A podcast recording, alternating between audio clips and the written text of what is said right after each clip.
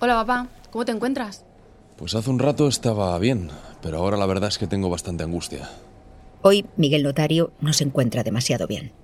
La salida a planta fue un chute de energía, pero después del desayuno y un breve paseo por los pasillos del hospital, empieza a tener dolores de cabeza y mucho cansancio. La verdad es que estoy bastante desanimado hoy. ¿Te han dicho algo los médicos? Sí, dicen que necesito más descanso, que no me preocupe demasiado. Miguel está evolucionando bien, pero está viviendo el vaivén emocional de la rehabilitación.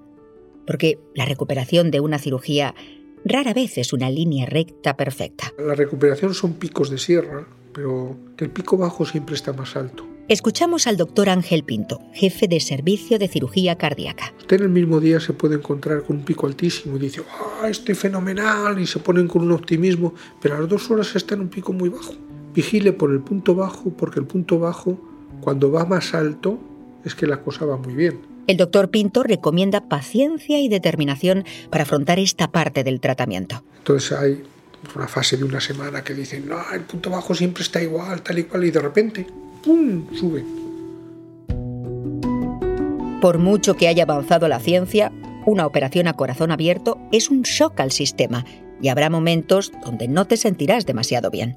Pero después de comer, algo cambia en el estado de ánimo de Miguel. Acaba de recibir la visita de su nieto. Hola, campeón. Y la comida le ha sentado bien. De pronto, el desánimo desaparece. Hace un día soleado en Madrid y Miguel empieza a dibujar en su mente un paseo por su barrio. Hombre, Miguel, buenos días. Y la luz se cuela en su habitación. Ya no está mirando atrás, ya no tiene la inquietud de la cirugía. Ahora empieza a planificar su vida después de la operación. Sabe que no será fácil, que tendrá momentos de bajón, pero siente que lo peor ya ha pasado. Durante los próximos dos días, Miguel sigue trabajando su respiración y siente cómo los pulmones empiezan a recobrar fuerza. En esta fase del tratamiento está acompañado por la enfermera Leticia Benito. Una vez que llega aquí a la habitación que se le ha designado, se le hace una valoración a pie de cama junto con la enfermera y la auxiliar de la unidad, de la planta. La enfermera de la unidad de cuidados posoperatorios nos explica qué cirugía se le ha realizado y cómo ha evolucionado en el posoperatorio y si ha habido también algún tipo de complicación o cuidados especiales que haya que tener con ese paciente. A partir de aquí, Leticia se centra en tres áreas principales, el dolor, la alimentación el descanso. El dolor tiene que estar muy controlado en estos pacientes. También cuidamos la alimentación. Estos pacientes pierden mucho apetito. Entonces, si detectamos que está comiendo muy poco o a veces casi nada, eh, hacemos una interconsulta a la enfermera de nutrición. Esta enfermera lo que hace es que valora al paciente y le puede añadir eh, un aporte de proteínas que es fundamental para la correcta evolución de las heridas. Y en todo momento la enfermera está observando al paciente. Utilizamos siempre el proceso de atención de enfermería o PAE que se basa en eso, en observar, ver qué necesidades tiene el paciente y, y cubrirlas. Y luego el otro parámetro que también cuidamos mucho es el sueño y el descanso. El paciente tiene que descansar. Los pacientes están en planta una media de 4 y 8 días antes de recibir el alta. Lucía y sus compañeras aprovechan estos días para preparar a Miguel para lo que vendrá después. Lo que vamos haciendo a lo largo de los días pues es la educación sanitaria para que él pueda seguir los cuidados en casa. Le enseñamos cómo debe levantarse de la cama, cómo debe movilizarse. Le decimos que las primeras semanas necesita ayuda en casa para levantarse y para acostarse de la cama. Le enseñamos a cómo cuidarse las heridas, a cómo realizarse la higiene. Siempre les decimos que lo hagan de espaldas a la ducha para evitar el contacto del agua directo con las heridas y que se maceren y que mantengan siempre las heridas bien limpias y, y, bien secas. Esta formación se extiende a familia y amigos que acompañan al paciente estos días. La familia las primeras semanas va a ser cuidador de ese paciente y tiene que estar ahí como nosotras, cubriendo esas necesidades que ese paciente va a tener. Tiene que hacer como de enfermera en, en casa con el paciente.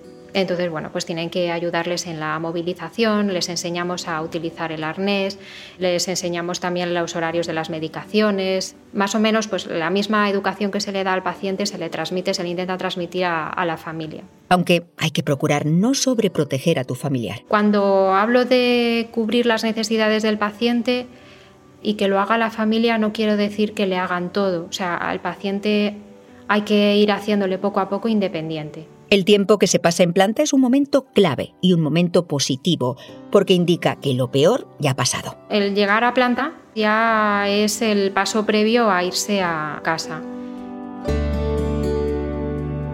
El siguiente paso es el alta y la vuelta a casa.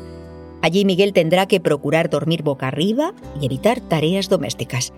Deberá evitar conducir y coger peso durante los dos meses posteriores y no exponer sus cicatrices al sol durante al menos medio año. Hay un tiempo mínimo de recuperación y si tú haces ciertas cosas antes de tiempo y surgen complicaciones, pues te las estás provocando, digamos, inconscientemente. Hay un tiempo de, de recuperación, por muy bien que esté y por muy deportista que sea, los plazos hay que mantenerlos. Cada vez queda menos para que Miguel vuelva a casa y Leticia siente orgullo y satisfacción por otro trabajo bien hecho. Cuando se marchan a casa bien es eh, quizás el mejor momento, el mejor momento de mi trabajo. Pero cuando vienen a la unidad a verte y a darte las gracias por los cuidados que han tenido, y para mí eso es lo más gratificante.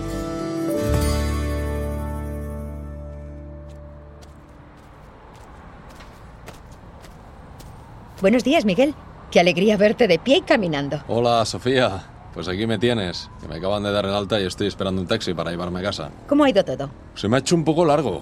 Me encuentro bastante bien, pero no veo la hora de llegar a casa. Uy, sí, ya verás. En casa es otra cosa.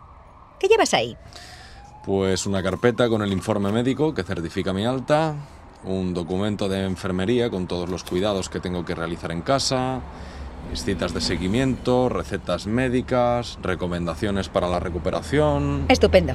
Me gustaría pedirte un favor. ¿Me puedes mandar un diario por WhatsApp durante las próximas semanas? Una o dos veces a la semana me gustaría que me contaras cómo evolucionas. Es para la guía sonora de cirugía cardíaca que estamos elaborando. Sí, por supuesto. Encantado de colaborar. Creo que será súper útil para los pacientes del futuro, ¿no?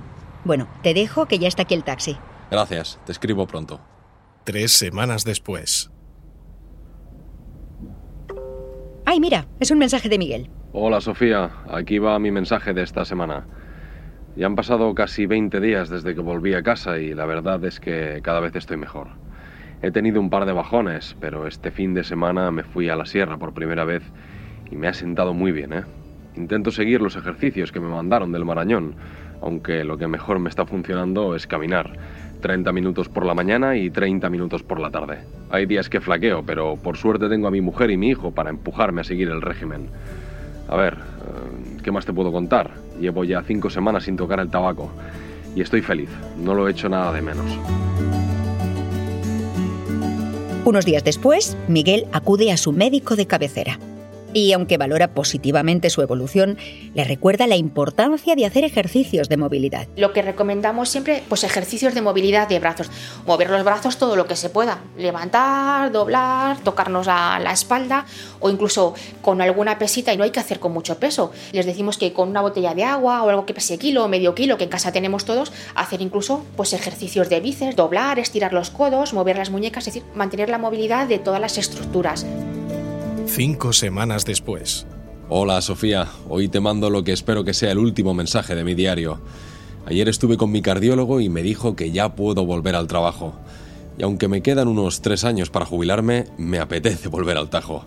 Quiero sentirme útil de nuevo. Este fin de semana voy a cocinar una paella para mi familia y espero poder irme un mes a la playa este verano. En cuanto a la dieta, me he acostumbrado a comer más verdura y la verdad es que no lo llevo mal. Y me he vuelto un adicto a dar paseos. Seis meses después. Cariño, yo te espero en este banco, ¿vale? Mira, allí están tus amiguitos de la guardería. Corre, ve a jugar con ellos. Hola, ¿le importa que me siente aquí? Faltaría más, claro que no. Aquí hay sitio para todos. Pues nada, aquí acompañando a los nietos. Sí, yo igual. Por cierto, ¿me suena tu cara un montón? Pues la verdad es que la tuya no me suena nada. Ah, ya sé. Tú estuviste en el Gregorio Marañón el año pasado. Pues sí, me operaron del corazón. Sí, yo estuve casi a la vez que tú, ¿eh? Y recuerdo que nos saludamos un momento en la UCP. No me acuerdo demasiado de ese día, pero ahora que lo dices me suenas un poco más. Pues hace poco me acordé de ti y pensé, "Uf, ¿qué- ¿qué habrá sido de esa mujer? Pues aquí me tienes, vivita y coleando. ¿Y qué tal? ¿Cómo fue todo? He tenido mis momentos, pero prefiero infinitamente estar como estoy ahora a la sensación que tuve antes de la operación. Uf, Sí, la verdad es que es algo que cada vez se ve más lejano, ¿eh? Y de nosotros depende mantenernos lejos del hospital. Te refieres a que hay que cuidarse, ¿no? bueno, yo conseguí dejar de fumar. Yo también, yo también. Aunque la palmera de chocolate de los domingos no me la van a quitar nunca. Una de las cosas que yo trabajaba en rehabilitación cardíaca era cuando tú superes esta situación, se te tiene que olvidar la enfermedad. No hasta el punto de volver a fumar o volver a conductas que no sean cardiosaludables, pero olvidarte la enfermedad es fundamental. Ser víctima de algo no puede formar nunca parte de la señal de identidad de nadie, es un desastre.